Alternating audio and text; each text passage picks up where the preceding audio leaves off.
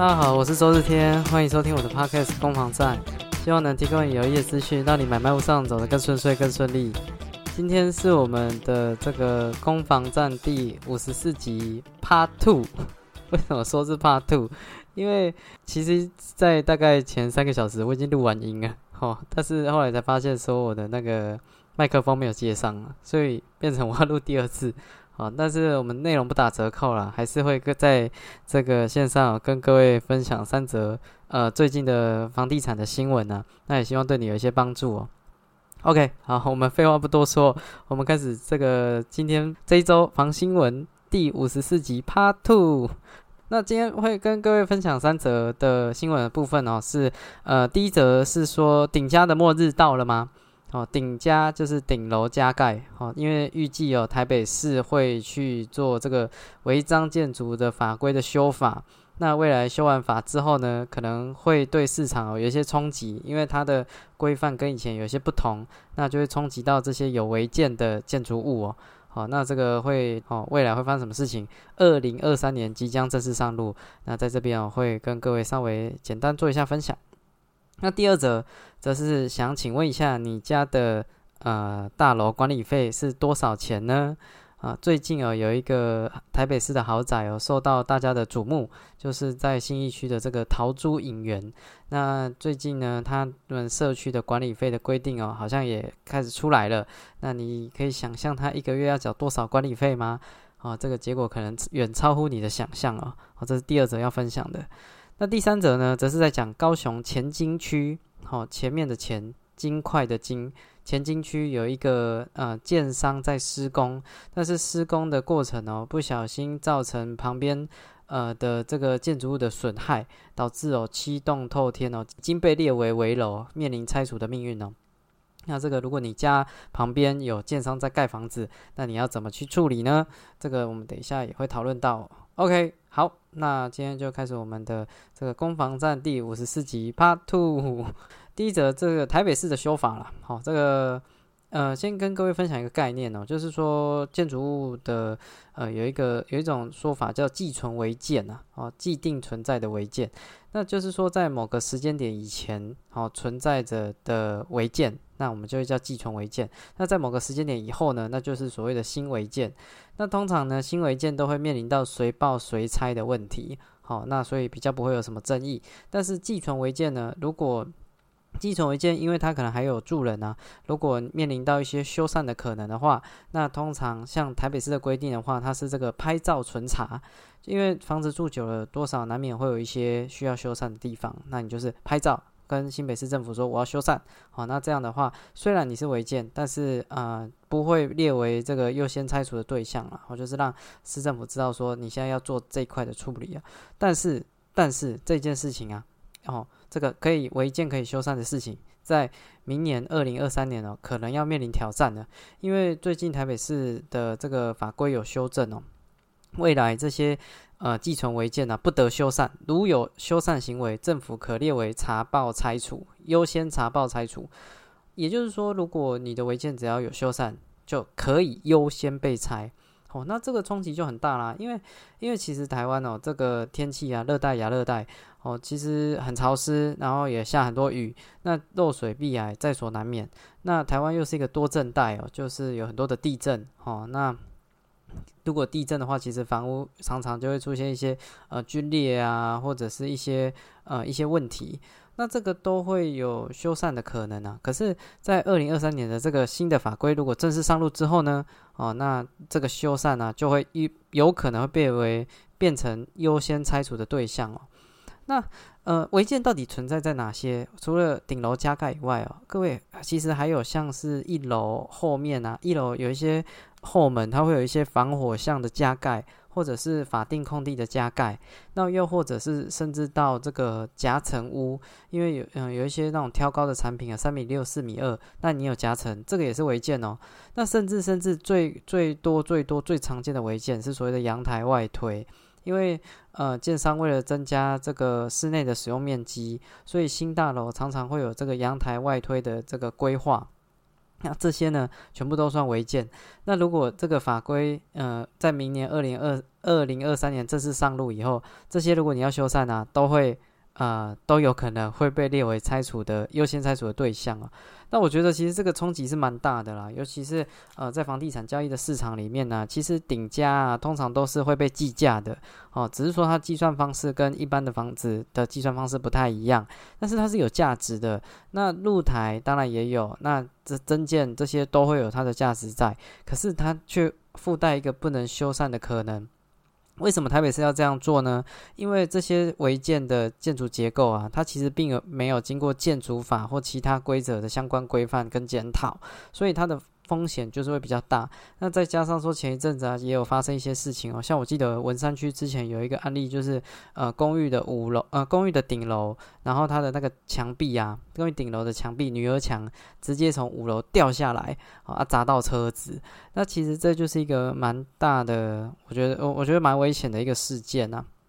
所以。呃，基于说这些违建都没有经过合法的规范，所以才会变成呃新的法规，让这些违建要再也不存在，消灭他们，以后修缮不能修缮，就坏掉就给我坏，好，直接让它自然淘汰掉了。那我个人认为是说，哦，就是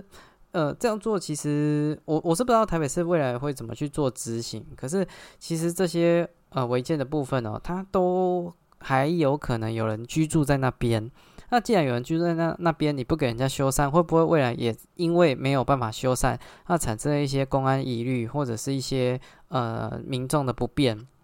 那会不会这个这个又又变成另外一方呃提出一些诉求了？对啊，所以我觉得其实我我个人认为说这个事情其实可以折中，就像是如果有违建，那我们可以请结构技师来认证，或者是呃来勘察现在有没有什么疑虑，有没有需要补强的，因为。这个法规的修正，其实台北市政府它的良法美意也是希望，呃，不要发生一些憾事嘛，对啊。所以如果违建已经经过土木技师工会或建建筑师工会去认证，它的问题是不大的，我觉得倒也不是一定要就说拆就拆啦。哦，这是我个人的一些浅见呢，对啊。那其实，呃，这这个台北市的这个法规修正，未来。我相信再过不久也是会扩及到全台湾，因为因为像各地区哦，像六都的这个呃违章建筑处理的这个还是处理原则，它其实都是根据新北市跟台北市的规定去延伸的哦。那像新北市它是分类哦，台北市是分时间哦，新北市分 A、B、C、D，但台北市则是以这个台呃八十四年以前算是寄存违建，他们其实都是有这些。啊，相关的规范，但是但是台北市确实是一个先行指标了，所以未来在这个法规上路之后，各地方政府也会看台北市的执行状况怎么样，然后去确定说，呃，各地方的法规有没有需要去做修正啊？呃，未来这个如果你要购买有违建的案子的时候，那可能就要想一下，这个未来会不会有一些风险在哦？啊，这大概是第一则要跟各位分享的。OK，好。那第二则，这个桃珠影园哦，这台这个全台湾哦豪宅第一名，一户要大约十八亿，这个房子很帅哦，很很厉害。你如果在网络上面 Google 打桃珠影园哦，都有相关的图片哦跟报道。它外形非常非常特别，长得像那个 DNA 的呃螺旋状哈的规划。然后它这个案子啊，它呃它每一户都有一些。错交错的规划，所以导致你可以在家里有种三公尺高的乔木，就你可以在家种一棵树啦，啊，不会去吐到人家的那个那个地板啊，因为它是交错的。好，那呃前一阵子其实这个社区就陆陆续续都有一些新闻产生啊，哦，包括说什么呃，就是建筑公司标榜说他们的生态系已经完成了啊，有什么地质啊。哎，没有没有地震太夸张了哈，有蓝雀哦，喜鹤，然后松鼠、蝴蝶都已经入住了，然后他们的这个绿建筑的规划是非常非常完整的啊，都已经有很多的生物进进驻了这个社区啊，这个也有上新闻哦，是前一阵子有看到，对啊，这这是非常非常厉害、非常非常有噱头的一个一个社区啊，它的车子哦也有自己的电梯可以坐到你家门口哦，很猛。那像这么这么厉害的案件啊，这个管理费大概多少呢？哦，它管理费也很猛，哦，非常猛。它大概一户约两百九十平，然后一平大概五百到五百五十元，也就是说呢，一个月大概管理费，哦，管理费大概就是十四到十五万，哦，然后一年大概要缴一百七到一百九十万，好，是管理费的部分。各位，这是管理费。哦，这不是什么上班族的薪水，还是一个家庭的年薪？没有，这是逃租引援。你如果有买一户的话，你要缴的管理费是这样。好，那这样是算多还是少呢？哦，其实如果以台北市的规格来讲，豪宅来讲的话，它也不是到呃这么这么的高啦。因为像有另外一个社区哦叫这个松山区有一个叫文华苑的。那它是交由文华东方酒店来做管理，在松山区，它的一平的管理费也是五百五百元哦，所以一户我大概也是十三万到二十六万的可能，因为它有那个超大户的，哦，那它标榜的就是这个酒店式管理，除了提供二十四小时的保全哦，一楼还会配一个专属的防务人员、高档餐饮的接送、体能教练、社区社区清洁，还有高档厨房等等的都有，哦，那。这个是这个社区哦，我还有查到另外一个社区哦，它看起来更厉害，是大安区的这个原力信义联勤哦，它的一平管理费是三百五十元哦，相对来讲比较低一点哦，那它有这个。英式管家的服务，二十四小时，好黑卡级的服务团队。他说不只是三餐啊，水果啦，哦这些都可以一通电话就能解决。这听起来还好。他说如果你要专机或者是游艇啊，哦或者是机场礼遇有尊荣尊荣对待哦，这些也也也都做得到哦，很猛哈。哦一瓶要三百五十元。哦，所以，呃，我相信哦，这个逃出影园的管这个物业的管理团队，应该也能给这些住户哦，有非常非常，呃，强大的服务的这个系统，可以让他们缴一个月要花十四十五万的管理费，花的值得了。好，那看到这个，我是也有稍微后来去查了一下，其实，呃，这这一两年啊，因为 COVID nineteen 冲击到很多很多的产业，那像饭店业冲击很很严重啊，很多的国外的客户没办法过来，那有些呃物业的公司就跟饭店去做一些结合，那透过这个饭店很细腻的服务，可以让这些呃这些豪宅的。豪宅的住户啊，能享受到真的回到家跟回到饭店是相同的感觉哦。那为什为什么会这样？因为其实物业啊，它物业提供的这些。呃，公社的管理啊，或者是这些服务，相较于饭店还是有点落差了。毕竟，呃，他有一些能力，但是他素养可能不够。像是呃做餐点的饭店的，他可能就会讲说这个餐点的由来，它是怎么样设计的，它后面的故事是什么。可是你说物业要做到这边，他可能就很困难。所以在素养上面，饭店的人员可以更更在提升这个产业在一个档次啊。哦，所以我相信这些管理费。应该是缴的，对这些有钱人应该是很还好，但是提供这些服务应该是非常的物超所值啊。OK，好，这是陶朱影员的管理费，好，十四到十五万，也跟各位做一下分享。OK，好，那第三则呢，则是讲到这个高雄前金区的这个一个呃建建建案的一个纠纷呐，就是说在那边有一个案子在盖。好，那他在盖的过程的时候有打地基，打那个地下室，那可能打到不知道是打到地下水还是怎么样，但是处理的过程没有处理的很好，导致说那个旁边的土土地松软，然后上面的七洞透天啊，因为这个这个基地哦受到一些侵蚀啊，所以他们都。但是整个房子可能有不知道是下陷还是怎么样。我在网络上面有看到那个照片，很吓人呐。整个房子里面都都裂开来了，哦，裂的好严重，到处都是裂痕。你你不讲，我还以为是什么九二一的重灾户，但是那其实是呃，这个前一阵子在高雄发生的这个这个案这个案子。那后来透过土木技师工会、建筑师工会去勘察，也确定都已经属于危楼，必须不得不拆除了。哦，是面临到一个。完全没有办法再补救的状态哦，嗯，其实在这个建案啊，哦，因为现在，嗯，如果建案在你家附近要动工，他会派人来做一些调查，因为我像我自己就有遇到这样的案例哦，就是呃旁边有建案要动工，然后他我就帮屋主开门，啊然后那个建商委托的调查团队有三个人，哦，三个年轻人，哦，一男二女。然后他们就会来房子这边跟我做询问，就说：“哎，那这个房子有没有哪边有裂痕啊？有没有哪边有问题啊？”然后他们就会拍照，哦，他们就拍拍拍拍拍拍拍啊！因为我那个客户那个房子也是公寓的案子啊，其实也也老旧失修了，所以就就拍了蛮多的。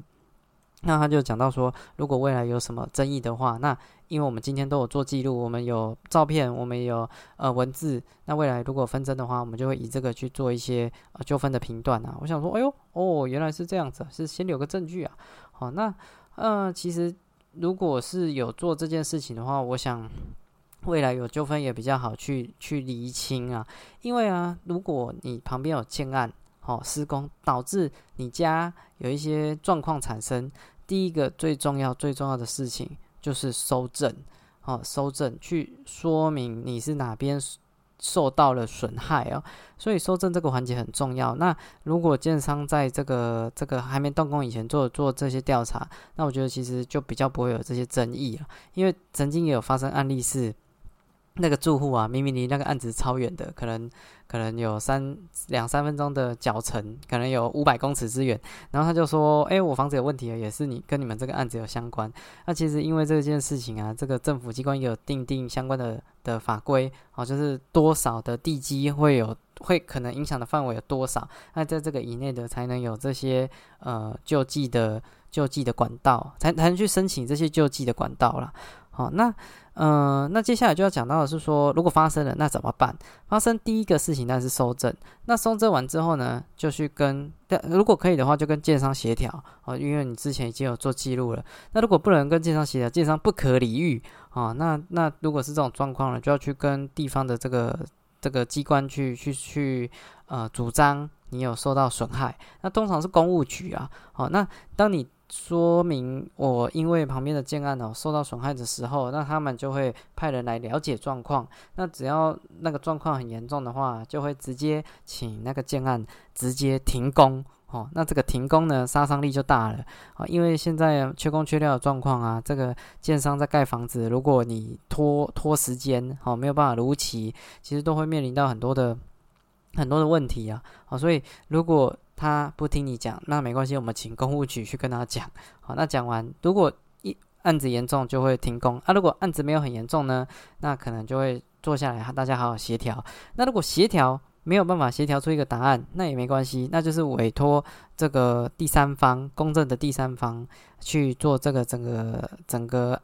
一些勘察啦，啊，那呃，不管说是土木工会、土木技师工会啊，这些建筑师工会啊，除了工会以外，还有这个学校的学术机构，那还有在专门专门做检测的公司，这一些呢，都会有机会，他们出示的这个书面报告啊，会比较有公信力。那在未来讨论的情况下，比较有一个基础在啊。好，所以如果今天在双方没有办法。假设出了报告了，已经已经找了这些有公信的厂商出报告了，还是没有交集，那也没关系。嗯，还这个公务机关呢，会直接会跟建商啊提存一笔钱在保管哈。就是虽然我们现在还没有办法有共识，但是先出一笔钱哈。可能因为那个土木技师工会出了一个报告，他可能就会想说哦，比如说修缮完之后要补二十万啊，要二十万才能修得好，那可能就跟建商扣四十万下来。然后看后面的这个纠纷，再看能不能达到一个共识啊。所以，嗯，简单来讲，如果今天旁边有建案在盖，那你也很担心有危险，不管他有没有来，你就先收证。那如果你想要做在事前呢，你就直接找这些有公信力的厂商来帮你做一些鉴定。那未未来就纷争就会更少了。只是说这些呃这些工会啊，这些有公信力的厂商，它的费用确实会比较高一些。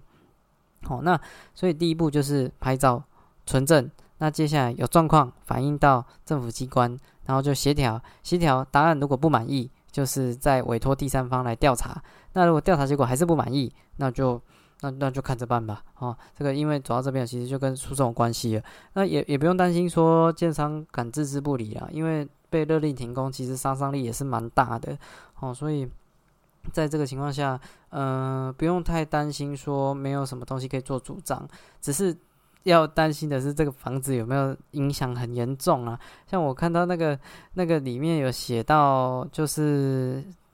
那一天发生状况的的现场啊，呃，就是感觉到那个墙壁有裂开啊的声音，然后那时候里面有个住户，他还在看电视，然后看着看着就觉得说，哎，为什么我觉得地板在晃，然后头晕晕的，然后才发现说，哎，原来房屋倾斜了，然后那时候他跑出去，什么东西都没带，哦，那旁边还甚至还有一家这个八方云集的这个水饺锅贴店，那我相信那些正在用餐的人应该也是吓得要死啊，对啊，所以。